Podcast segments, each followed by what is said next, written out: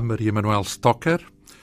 Qual foi, uh, para si, uma vez que estudou uh, o processo de uh, invasão de Goa, pergunto-lhe qual foi a quinta essência da política escolhida por Portugal em relação a Goa nesse período?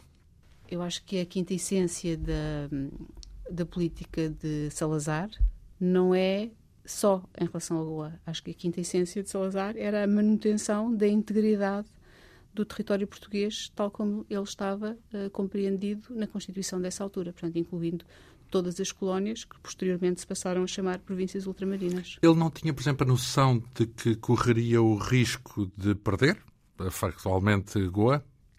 Quer dizer, eu não, eu, não, eu não posso falar pela mente do Salazar, não é? Eh, quer dizer, o que eu posso é compreender que há uma grande rigidez política e que há, um, acima de tudo, um desejo de manutenção do regime. E o regime, tal como ele o tinha definido, não permitia a dissolução do Império. E, portanto, há uma manutenção, uma continuidade. Desesperado, de um digamos inicial. assim. É uma, é uma, uma espécie de uma, uma atitude de desespero, de, a todo custo, seja lá o que aconteça o que acontecer. É foi um processo lento. Portanto, eu não acho que seja desesperado em 1947. Eu não acho que ele estivesse desesperado em 1947, em 1947 com a independência da Índia.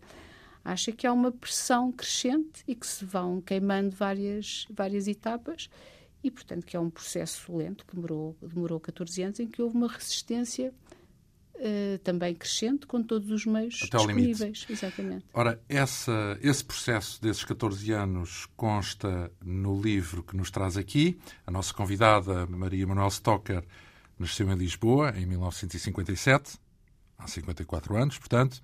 Depois de se formar com distinção em Sociologia Política na Universidade de Louvain, na Bélgica, trabalhou para diversos órgãos eh, de comunicação, foi correspondente do Jornal Expresso em Bruxelas, trabalhou também como jornalista para a BBC em Londres, para o Financial Times em Frankfurt.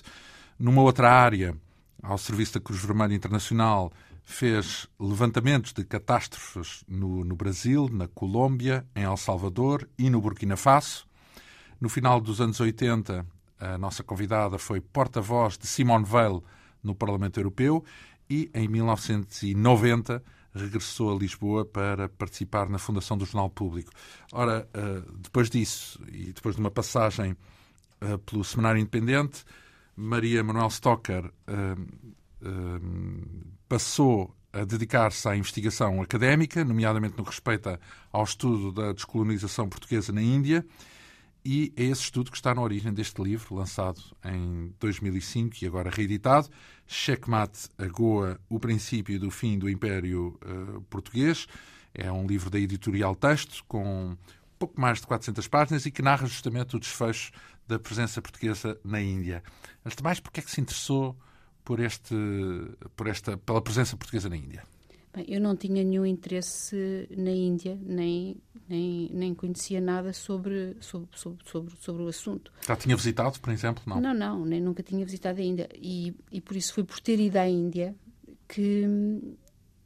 Olha, foi por ter ido a Goa que me, que me, que me interroguei sobre, sobre tudo isto.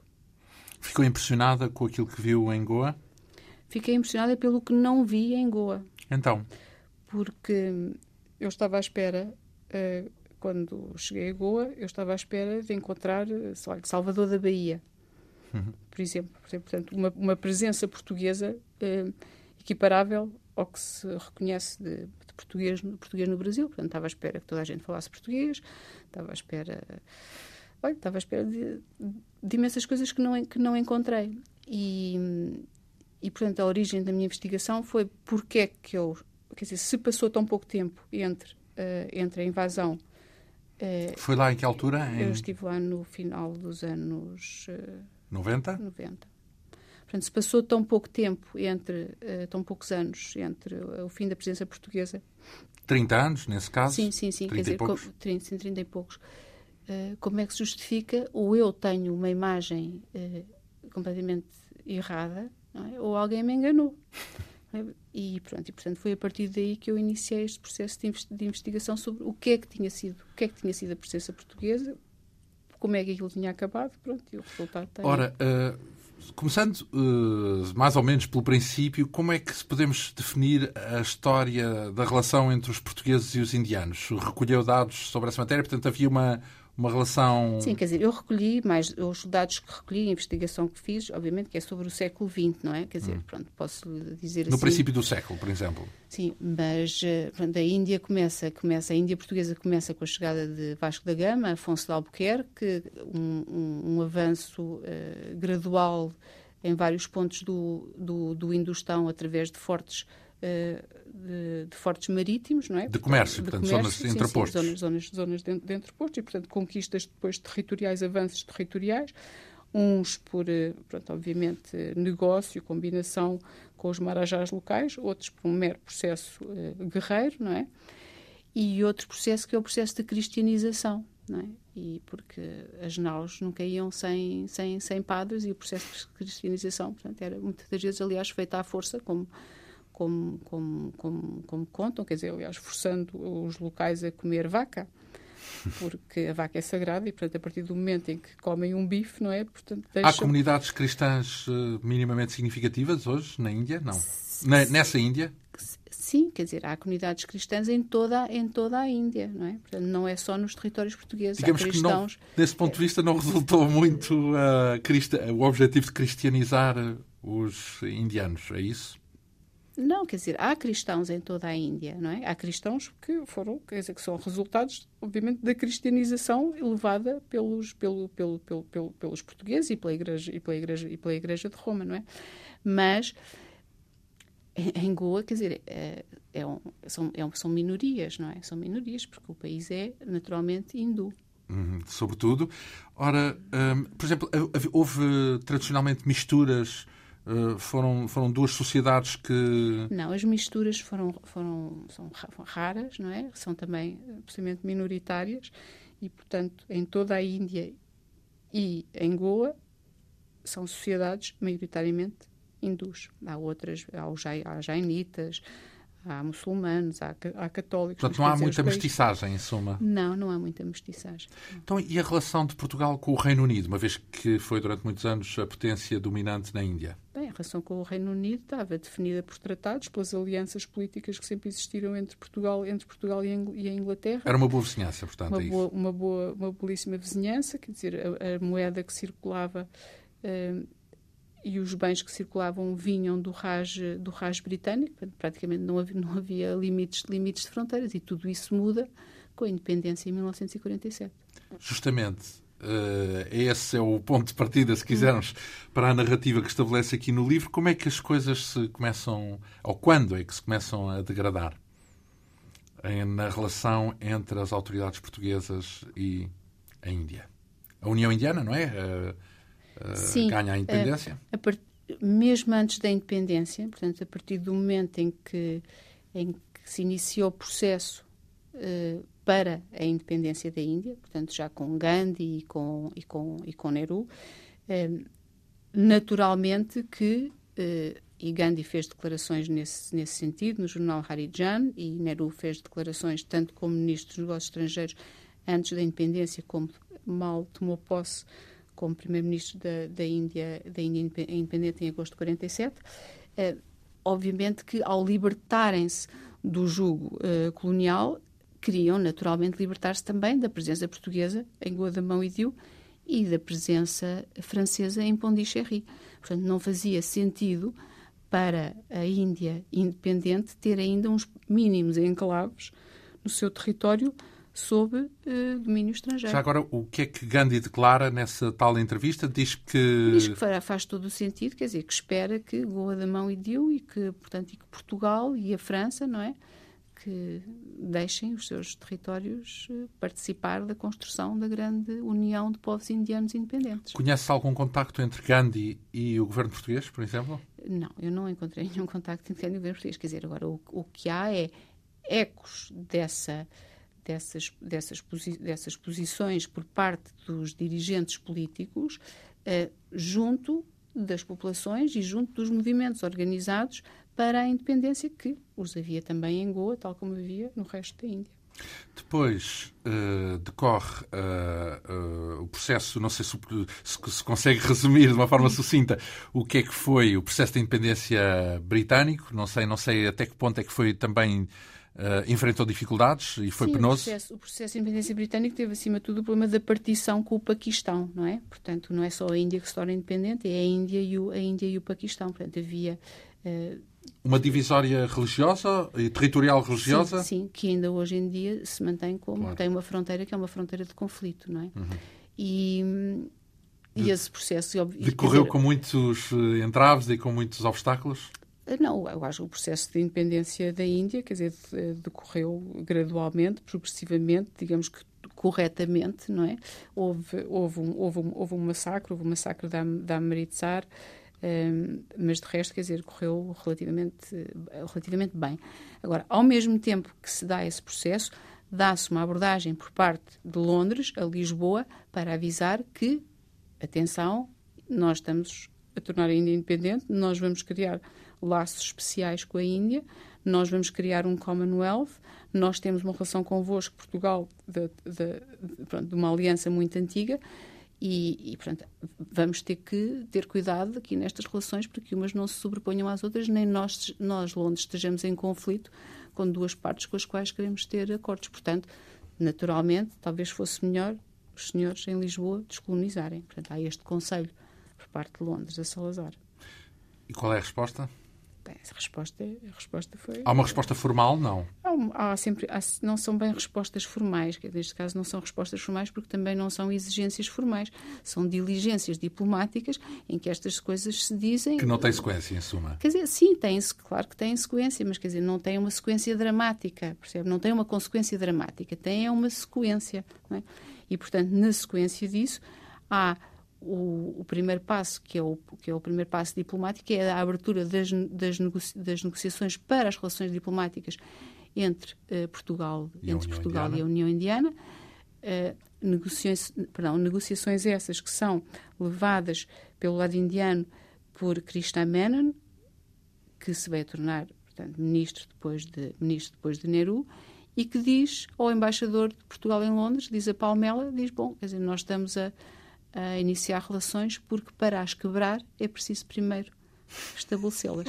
E, portanto, logo à partida, mesmo no momento em que estão a assinar esse primeiro passo... Era uma bomba passo, relógio, digamos assim. Exatamente. Portanto, quer dizer, há passos a cumprir, há, há uma escalada a ser seguida, não é? Portanto, é óbvio que não, não vamos chegar a acordo, mas vamos primeiro formalizar uma relação para que depois seja provado que não a podemos não, realizar. realizar, percebe? Portanto, há, logo à partida é um nave morto, digamos assim. Sim, é um, sim, é um, sim, E é apenas para depois poder formalizar, uh, uh, no fundo já é um... O conflito. A formalização do conflito vem depois da formalização de uma relação que tem um objetivo que à partida se sabe que não vai ser cumprido. Num capítulo que intitula O Jogo Diplomático, hum. de 45 a 51, portanto, imagino que esse jogo diplomático é, são, são, é, são essas máscaras? Não, são a ideia de tentar uh, construir algo para depois desfazer? Sim, e, é, é, o, é, o, é, o, é, o, é a abordagem direta que é possível portanto, nas relações diplomáticas, são as abordagens transversais. Sempre a nível de embaixadores, é sempre isso? Sempre a nível de embaixadores e também de contactos com outras emba com embaixadas de países, de países amigos para que influenciem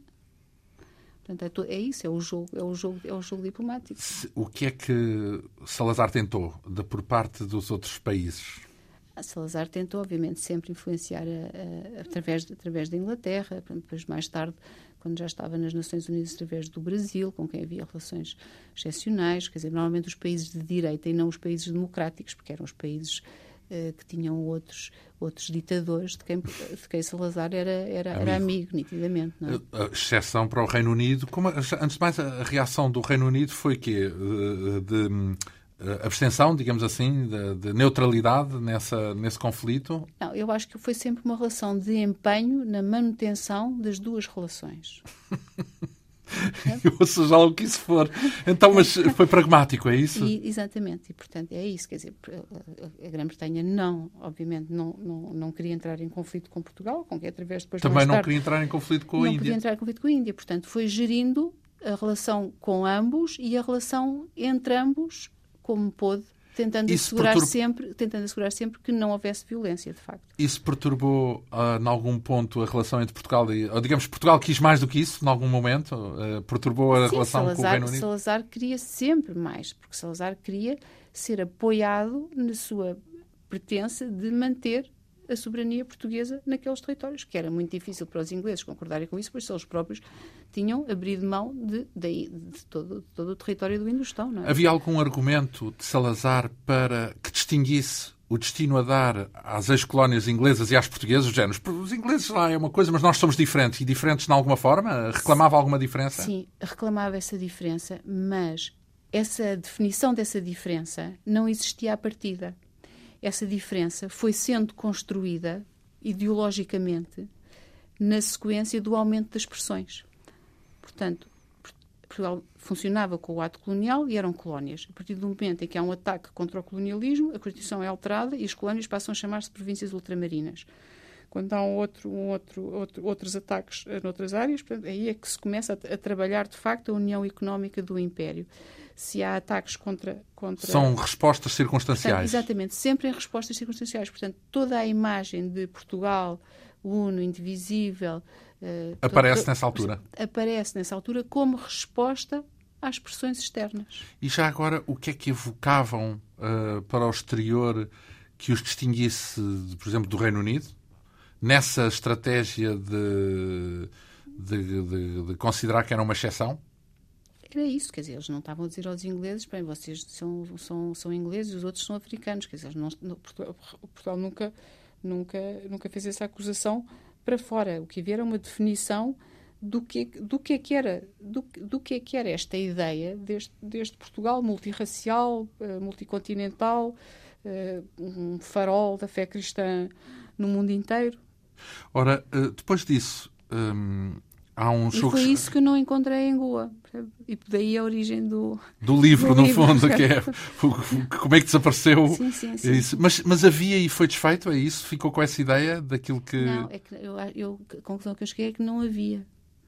Portanto, era, nunca... uma, era uma ilusão, era, um, era, um, era uma ilusão. Era um, foi uma construção, uma Portanto, construção ideológica. Desse ponto de vista, muito diferente daquela que, apesar de tudo, houve em África e houve no Brasil. Houve uma presença portuguesa muito mais eh, duradoura, vá lá. Pois, eu, eu não conheço a África. Não conheço está lá a língua? Conheço, começa, sim, sim, sabe, é mas quer dizer, que eu estou a dizer, não conheço a África portuguesa, obviamente está lá a língua, e o Brasil conheço, e sim, é, no, no, no, Brasil percebe-se. Só que a propaganda, um, e, e, e, a propaganda teve um papel absolutamente fundamental no processo de defesa, de, do processo de defesa da Índia, a propaganda foi tal e tão, e tão extraordinária que, de facto, olha, que criou em todo o imaginário. Pareciam que eram todos portugueses de gema. Percebo, exatamente, exatamente. e afinal não eram.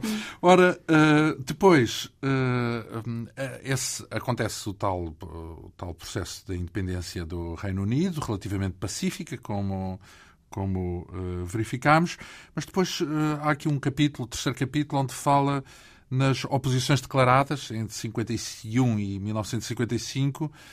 Como é que se manifestaram essas, essas oposições? Sim, bom, isso é a fase seguinte, portanto, eh, depois da fase diplomática, depois de terem sido quebrados os laços diplomáticos, porque obviamente não havia acordo, não havia acordo possível, um, eh, o crescendo de pressão sobre Portugal uh, veio sob a forma de, de um bloqueio económico, de, de um bloqueio económico um, a Goa da Mão e Dio. Ora, Goa da Mão e Dio não tinham não tinham nada, mesmo o arroz que tinham não era suficiente para a população. Portanto, tu, inclusive os fósforos, tudo era importado. Mas de, importado por terra, pelos vistos, não é? Por, importado por terra. Mas, ele, aliás, o, o, bloqueio teve várias fases. Foi bloqueio terrestre, bloqueio económico terrestre, e acabou por ser um bloqueio económico até, até, até marítimo.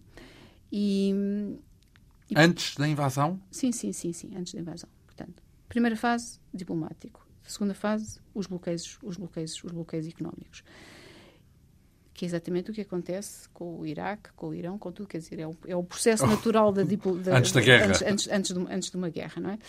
E, mas em simultâneo houve uh, a fase dos satyagrahas, portanto, os satyagrahas são estes, são estes movimentos... O quê? Já. Satyagrahas? São grandes movimentações de massas de gente, são enormes manifestações pacíficas que proclamam o seu desejo de qualquer coisa, portanto, neste caso, de independência. De, de, de independência Organizadas dentro dos territórios eh, portugueses? É Organizadas é dentro e fora.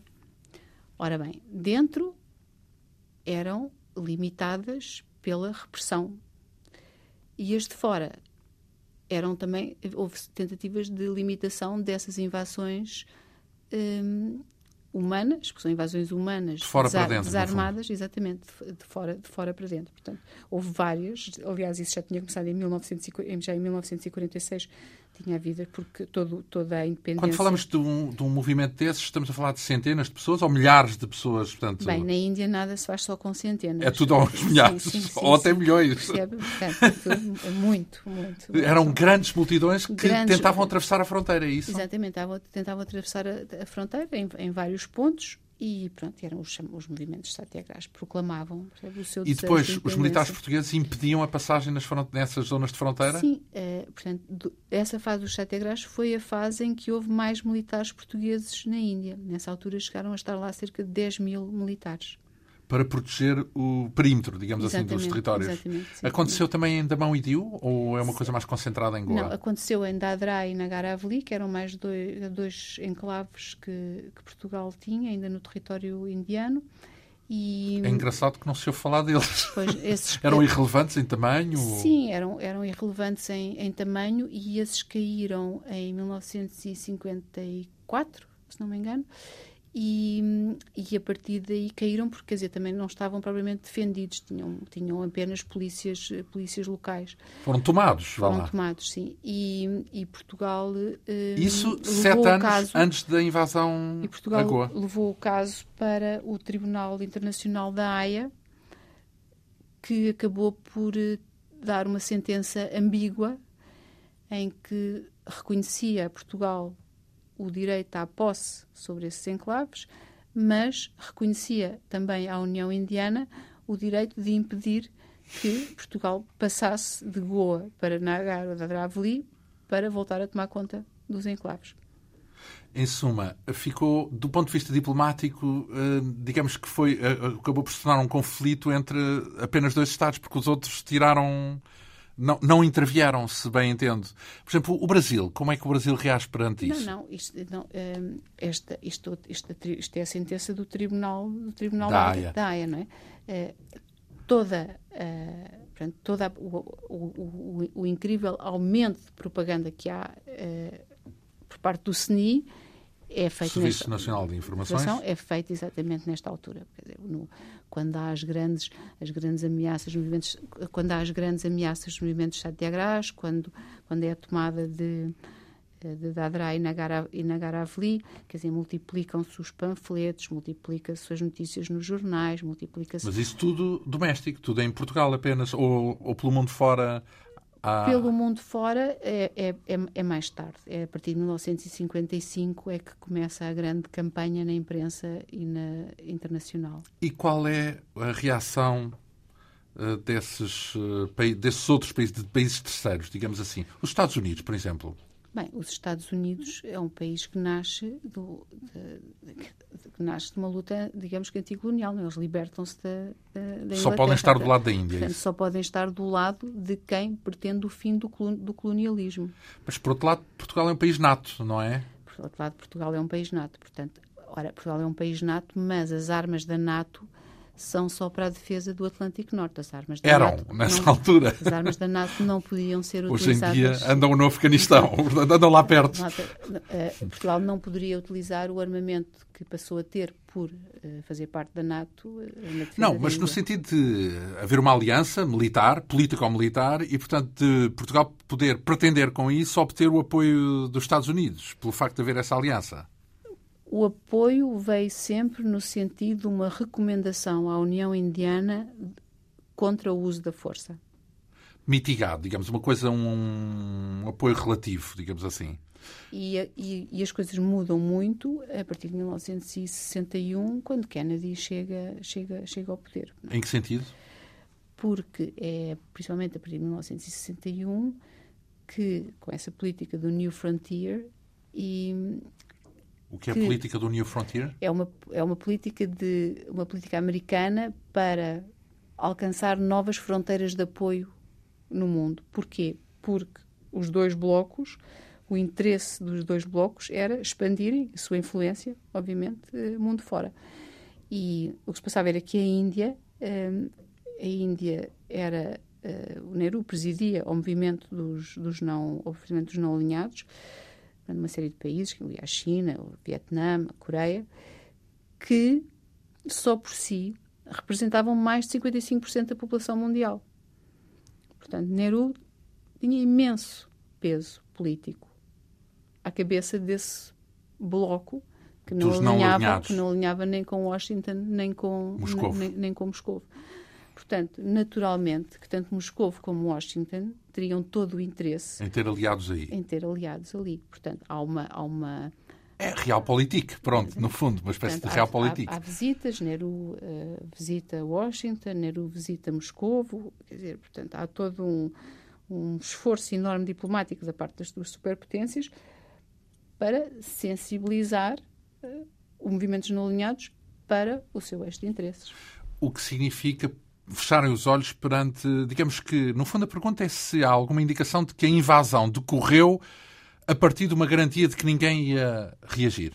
Sim, a invasão ocorre exatamente, uh, aliás, ocorre com a presença de Brezhnev em Delhi. Ora, uma visita de Estado nunca se faz no momento de uma invasão armada sem que haja, obviamente, um conhecimento prévio e uma aprovação de que esse ato vai ser feito. Mas isso quer dizer que já havia um alinhamento da Índia pelo lado, pelo bloco soviético, é isso? Pelo bloco sim, de leste? Sim, sim, sim, naturalmente. E isso verificava-se, aliás, desde que Portugal entrou para as Nações Unidas em 1955 e o ataque ao colonialismo português passou a ser generalizado uh, aí. Naturalmente, esse processo esfiado pela, pela União Indiana e com o apoio total da, da União Soviética, sempre pronta a vetar no Conselho de Segurança uh, qualquer Todos coisa que desse o mínimo de apoio a Portugal. Então, e uh, houve algum país, uh, pelo menos relevante, que tenha apoiado a parte portuguesa nesse conflito com a União Indiana? Ou foi um isolamento, em regra geral? Portugal estava, estava muito, muito, muitíssimo, muitíssimo isolado. Quer dizer, houve. Hum, mas há uma coisa que eu gostava ainda de, de referir, que eu acho que é um, é um ponto importante sobre essa generalização da oposição ao regime português, que é.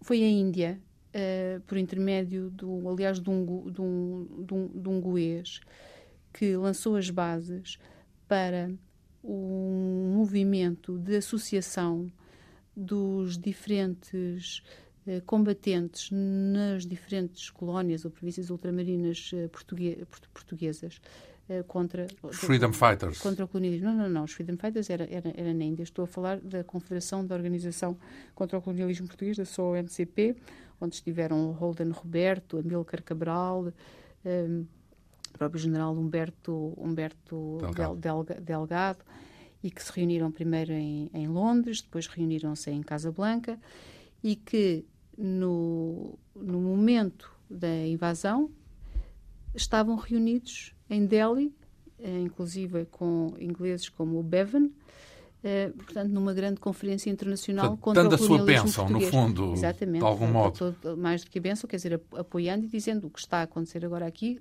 vamos uh, incentivar, incentivar ainda mais isto no resto do, das colónias Ora, portuguesas. Ainda antes da invasão, que decorre uh, em 61, no verão de 61, uh, eh, temos um capítulo no seu livro que fala de vulnerabilidades expostas uh, entre 55 e 58. Digamos que há uma parte fraca aqui que é revelada. Que vulnerabilidades são estas?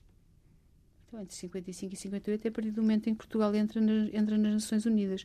E e aí se dá a interna internacionalização da oposição uh, ao, colonialismo, ao colonialismo português. Portugal entra na ONU, onde já tinha querido uh, entrar no pós-guerra, mas tinha sido vetado pela, pela, pela União Soviética. Portanto, Portugal entra na ONU, desta vez porque há uma uma troca, digamos, do lado dos Estados Unidos entraram X países e do lado da União Soviética entraram outros tantos. Portanto, os dois grandes blocos levantaram vetos em, em nome em nome desse, desse, desse equilíbrio. Ou desse entendimento, sim. sim. E, mas a partir do momento em que, em Portugal está na ONU, está exposto perante o mundo a todas as resoluções, eh, tanto da Assembleia Geral como a possibilidade de veto da sua defesa. São, são, sempre contra, são, têm Sim, sempre voto contra. Exatamente. Digamos que a vulnerabilidade é à escala global, é no âmbito das, das Nações Unidas. Depois, o princípio do fim. Há ali três anos. Charneira, pelos vistos, merece um capítulo no livro, entre 58 e 61, portanto, é a parte que antecede uh, a invasão. O que é que acontece durante esses três anos? Bom, entre 58 e 61 é um, é um período extraordinário, uh, eu acho, do ponto de vista estratégico de Salazar, porque 58 em 58, Salazar faz uma remodelação ministerial depois de, das eleições em que Humberto Delgado perde as eleições. Perde, entre aspas. Perde, entre aspas. Uh, e nessa remodelação, o que é que Salazar faz? Ele chama para o governo os generais atlantistas que estavam com Humberto Delgado. Portanto, ele traz, como sempre fez, como tinha trazido Marcelo Caetano também, porque era uma voz oposição. da oposição, portanto, ele tinha incorporado Marcelo Caetano, e depois da derrota, entre aspas, de Humberto Delgado, Salazar incorpora os generais atlantistas e dá a Botelho Muniz, por exemplo, o Ministério da, o Ministério da Defesa.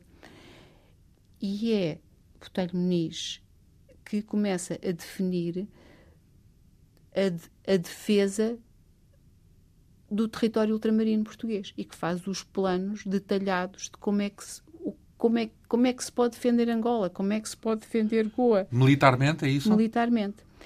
E, e enquanto vai fazendo esses planos militares e os requisitos, e é preciso fazer decretos-lei, fazer alterações uh, jurídicas, Salazar aprova todas essas alterações, portanto, assina sim, sim, sim, mas simultaneamente dá ordens ao Ministro, ao Ministro das Finanças para não dar as verbas necessárias a que se proceda a que se proceda a, essa, a essas alterações. E qual era a ideia? E vai neste crescendo, portanto, fica toda uma política e toda uma estratégia definida que inclu, incluiu visitas, por exemplo, do general Costa Gomes duas vezes à Índia, à Angola, para ver exatamente o que é que se podia fazer, como é que se podia defender e de que tipos de ataques é que podia, é que Portugal, a, a que tipos de ataques é que Portugal poderia fazer frente e Salazar sempre a aprovar, mas sempre o Ministro das Finanças não dar as verbas. Uma espécie de uma hipocrisia, se quisermos num crescendo para que Botelho Muniz fizesse a sua tentativa de golpe de Estado para ser afastado, Salazar tomar a pasta de Ministro para, para da Defesa... Para criar um pretexto, é isso? Para criar um pretexto de forma a afastá-lo. Exatamente. Afastá-lo, mas depois de ter, digamos que o trabalho todo feito. E foi isso que aconteceu. E depois adquiriu esses planos para os pôr em prática ele próprio. E é os planos postos em prática, só depois do afastamento do Botelho Muniz em abril são exatamente os planos postos em práticos para, para Salazar para o resto da defesa colonial, de, de Goa, de Angola. Então, digamos que ele os trouxe apenas para se aproveitar da competência técnica deles, é isso? Da competência. Não só da competência, quer dizer, para já, para, para incorporar a oposição, não é? Sim, para maniatar ou para controlar isso numa, uma, numa primeira, um, primeiro intuito, não é? E, portanto, incorporando, tranquilizava-os. Depois fizeram o trabalho que era preciso ser, ser feito, não é? E, e pronto, agora está feito e agora que eles estão... Que eles... Que não está aqui, vamos nós fazer. Exatamente. Uh, isso fazer já mesmo à beirinha, porque isso, está, isso acontece. Uh, quando é que Botelho Muniz é afastado? Não, mas é que Botelho Muniz e os generais atlantistas eram, eram, quer dizer, eram a, eram a favor da descoloniza, de uma descolonização progressiva não é?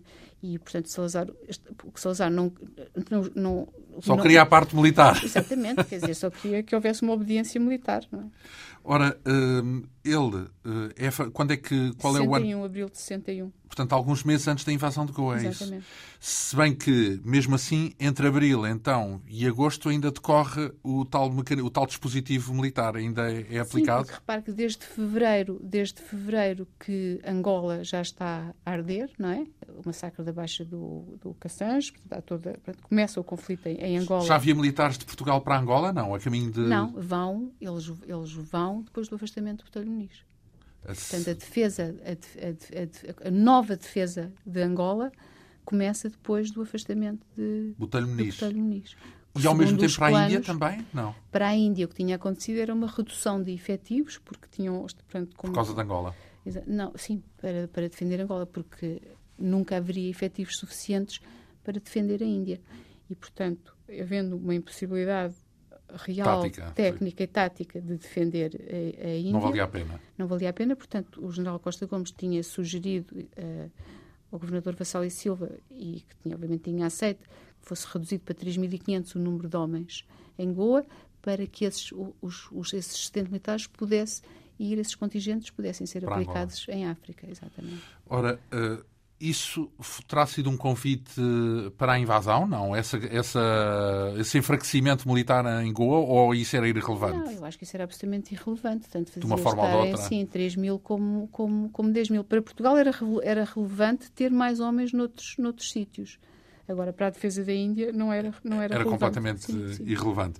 Então, eh, como é que acontece alguma preparação? A invasão dá-se sem aviso prévio? Há alguma previsão daquilo que acontece? Rápido, quer dizer, muito. Eu acho que foi mesmo antes do verão que já se começava a falar de invasão, que se houve os primeiros rumores na Índia de que há uma hipótese de, uma hipótese de invasão.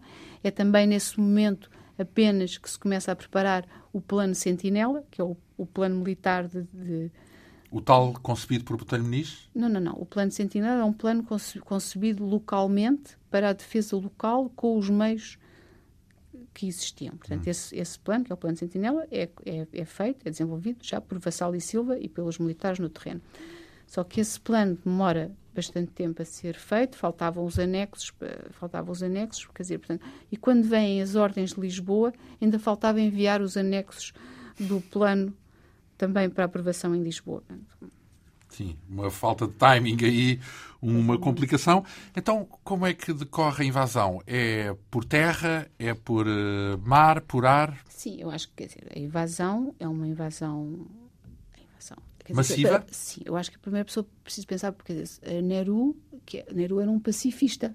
Portanto, ao longo todo este, toda esta espera e, e este retardamento do processo final militar também tem a ver com o pacifismo indiano. É? Com a tentativa de resolver a coisa a bem, é isso? Sim. Uh, ora, para que pudesse ser uma invasão francamente pacífica, Nehru optou por enviar 40 mil homens. Porque ao enviar 40 mil homens. Não dava hipótese. Não dava hipótese. Era para Portanto, se render, no Exatamente. Fundo. Portanto, taticamente, de um lado e do outro, as opções sobre o número de efetivos têm muito a ver com a necessidade portuguesa de colocar militares noutros sítios e a exigência a Salazar, aquela terrível exigência, lutem até à última gota de sangue. Se tivessem mais, morriam mais que eram necessários noutro, noutro ponto, não é? E do ponto de vista da opção militar de Nehru, pois vão 40 mil, Portanto, que é para que não haja, Salazar pensa, não haja sangue. Ficam poucos e morrem todos. Exatamente. Era um bocado essa ideia. Sim, sim, sim. sim, uh, antes de mais, a coisa é, dura quanto tempo a invasão? Ah, até é estar... rápido, 36 horas. 30, um dia e meio, digamos sim. assim o que é que os eh, portugueses fazem? Chegam a reagir? Chegam a disparar? Há mortos? Chega a haver Sim, confronto? Há mortos, há mortos. Há, há, cerca de 30 mortos. Isso, isso é que é? de bombardeamentos ou é de uh, tropas uh, terrestres? É de confrontos uh, homem a homem? Não sei. Enfim, são dados militares da invasão propriamente dita. Depois, como é que, o, que é que fazem os, o que é que faz o general Vassalo e Silva? Uh, Retiram-se, fogem? Retirada? Há, uma, há um recuo progressivo, portanto, fazia parte do, do plano, portanto, um recuo progressivo da fronteira para os aquartelamentos, não é? E, e, pronto, e finalmente estão todos, eh, está, o Vassal e Silva está, com, está, pronto, está no, no aquartelamento. Cercado? Vem, vem, vem, o general Chaudhuri e propõe-lhe a, a, rendição que Vassal e Silva assina. Rendição não significa detenção ou é detido ele? Depois são detidos, são tomados como prisioneiros de guerra, são levados para o campo de, para o campo de Pondá, onde, onde, onde, onde ficam até serem uh, repatriados. repatriados. Isso demorou muito tempo já agora? Isso demora bastante tempo, porque há, ou em simultâneo há todo um, um projeto de contrapartidas que é imaginado por eh, Jorge Jardim, que diz a Salazar. Eh, Jorge Jardim quem é? Jorge Jardim é um. É uma figura importante é uma no figura colonialismo português. Mas colonialismo pronto. português por, pelos seus diferentes interesses, em, interesses económicos em África e imensos contactos e proximidade com, com, com Salazar. E Jorge Jardim sugere, uh, sugere a Salazar aproveitar uh, esta, esta, esta, esta prisão uh, dos militares portugueses para tentar, como, como contrapartida, um, no fundo, ficar com o negócio do caju, que era, o, que era um negócio dos indianos em Moçambique, e que era um negócio altamente rentoso.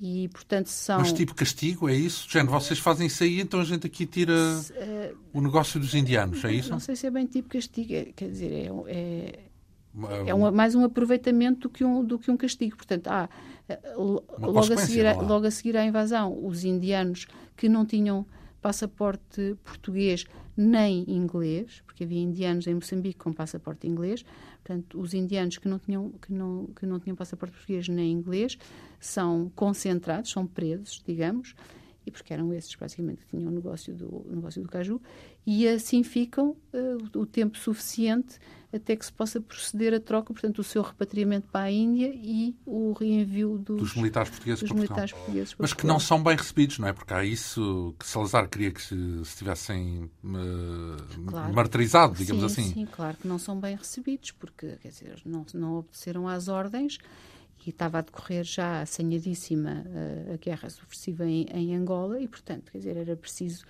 uh, o, o exemplo de castigo para que outros não se lembrassem de fazer o mesmo. Em Angola. Exatamente. Uh, o que é que aconteceu ao general Vassal e Silva, entretanto, quando regressa? Quando regressa. É destituído, é castigado? Sim, é destituído, é castigado. Ora, uh, depois, uh, em termos internacionais, qual, quais são as restas? Porque, entretanto, os países também tinham dito que não eram a favor de uma intervenção à força, não é? Como é que reage a comunidade internacional à invasão? A invasão foi tão rápida que não deu sequer tempo da questão ser levantada no Conselho de Segurança. E. Portanto, não houve reação, é isso? Portanto, as, houve, quer dizer, as, as reações, quer dizer, não, foram governo a governo. Sim, sim, sim, sim, sim. Claro que houve, há uma, há uma, pode haver uma condenação, essa condenação, essa condenação pode ser. Pode, circunstância, pode ser coisas de circunstância, portanto, não é? Sim, mas passou digamos não há não há quer dizer não há consequências. Neru não foi Neru não foi não foi castigado por por ninguém. Salazar não ganhou nada com isto percebe? Portanto não há pronto há reações há, há trocas de, de, de, de, cartas e há uma carta há uma carta absolutamente extraordinária que o Neru escreve para Kennedy que aliás está nos anexos do, do livro na íntegra e que cujo tom é absolutamente fabuloso, porque o tom de familiaridade, o tom de. A, a forma como. A, a, toda a narrativa da carta é de alguém que está muito à vontade com o seu gesto. Mas muito, muito, muito à vontade. Ele não pede. Ele não pede, ele não pede desculpa, ele não se justifica, ele, ele conta uma história do seu ponto de vista como se fosse um amigo quem tem uma carta em atraso digamos que foi tudo cúmplice. Eh, a comunidade internacional e, e os, os, países principais foram cúmplices de, dessa decisão da União Indiana, é isso? Sim, eu acho que é mais uma questão de real político do que de cumplicidade, quer dizer, é como vamos a ver... No tal contexto... Tal, tal contexto internacional, portanto, há, há, há, há, a haver um, há um conflito, que é a tal Guerra Fria entre os Estados Unidos e a, e a União Soviética, há o, há o grupo...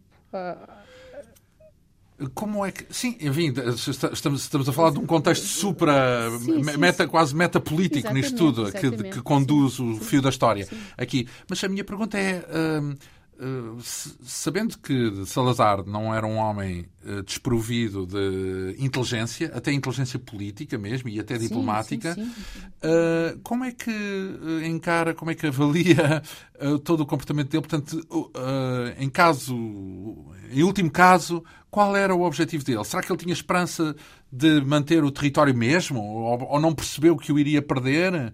Viveu enganado? Foi não. palerma, entre aspas, no politicamente ingênuo, vá lá? Não.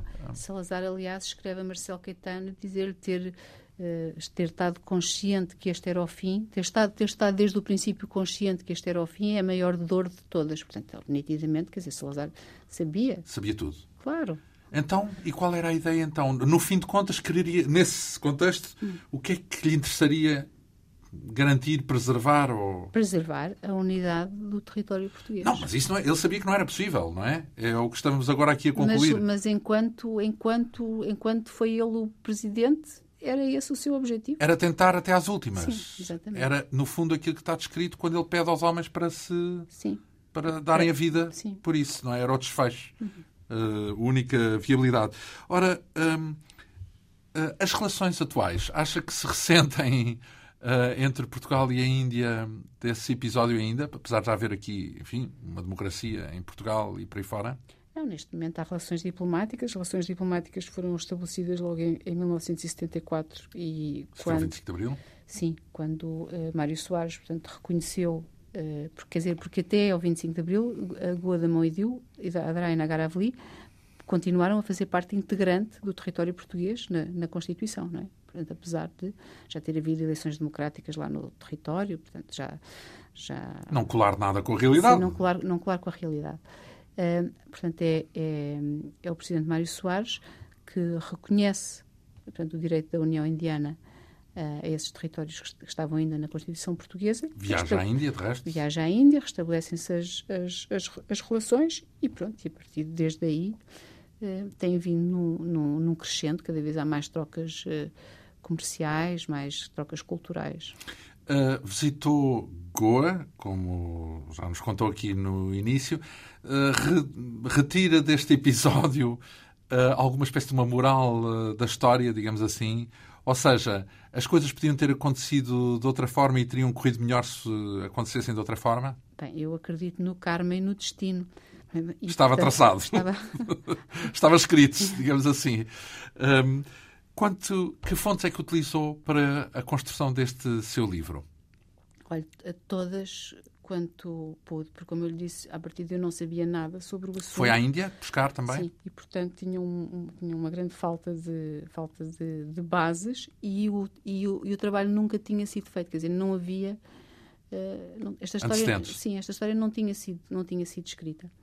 E, e, portanto, fui acima de tudo à procura de fontes primárias, portanto, ar, arquivos em Goa, arquivos na Índia, arquivos nos Estados Unidos, arquivos em Inglaterra. Entrevistou pessoas? Entrevistei pessoas na Índia, entrevistei pessoas em Portugal. Um, e pronto. Entrevistou algum dos militares que esteve lá? Sim, entrevistei, entre, quer dizer, vários, mas quer dizer, o. o Carlos Azeredo? Sim, não. Um, Costa Gomes foi. Tive a sorte de poder ainda entrevistar o general Costa, Costa, Costa Gomes, que foi uma peça fundamental nesta, nesta, nesta história e que, e que foi quem me explicou melhor toda a questão da redução dos, dos, do, dos efetivos e da necessidade dos efetivos em em, em, em África. Não chegou a cruzar-se com Vassal e Silva? Não, não. Enfim, esse, eu não sei muito bem qual já foi tinha, o desfecho. Já tinha morrido quando eu estava, quando eu estava a fazer. Em, em Se bem que eu tenho a ideia que foi uh, recuperado, digamos assim, a condição militar dele foi sim, recuperada depois sim, do 25 sim, de Abril, claro, não é? Claro, claro, claro. Uh, ainda. Uh, quanto tempo é que demorou a fazer? Enfim, temos aqui 400 páginas. Ah, demorou, tempo? demorou imenso tempo, demorou quase 5 anos. Então foi uma longa investigação Foi antes uma de longa começar a construir o livro em si. Sim, sim, sim, uma longuíssima investigação. E porque havia imensas, quer dizer, havia imensas falhas, quer dizer... Uh, Hiatos, se calhar. sim, sim, hiatos, porque uh, o que é que aconteceu? Que toda a parte militar, tudo o que se passa é a partir de 1958, principalmente, não, não era fácil de, de, de encontrar. E nem no arquivo uh, de Oliveira Salazar, nem no. Digamos que era um caso envergonhado, era, era um episódio escondido. Não, era, não era mais do que isso. Era onde é que estão os arquivos, porque quer dizer, Salazar era um enorme burocrata, escrevia tudo, guardava tudo. Portanto, era mais a questão física, onde é que está o material. E não estavam? Ou... E o material foi finalmente encontrado no Forte São Julião da Barra, porque foi aí que Salazar se fechou Guardou em casa. É como se tivesse guardado em casa. depois da, da queda de Botelho Muniz, quando, ficou- quando tomou posse de- também como Ministro da Defesa. Portanto, guardou tudo com ele, no Portanto, fundo. Estava tudo guardado com ele. E, portanto, esse- esse, material de base não estava nos arquivos tradicionais. E agora está onde? Está na Torre do Tombo? Agora não sei onde é que está. Eu, Sim. nessa altura, vi Encontrou-os. Ai, não- e encontrou-os mesmo no Forte São Julião. Estava no Forte São Julião, sim. Ora, estamos a falar do livro Checkmate a Goa, o princípio do fim do Império Português, da nossa convidada, da autoria da nossa convidada Maria Manuel Stocker. Já agora dizer que este trabalho eh, ganhou o Prémio Aristides Sousa Mendes em 2004 como investigação académica.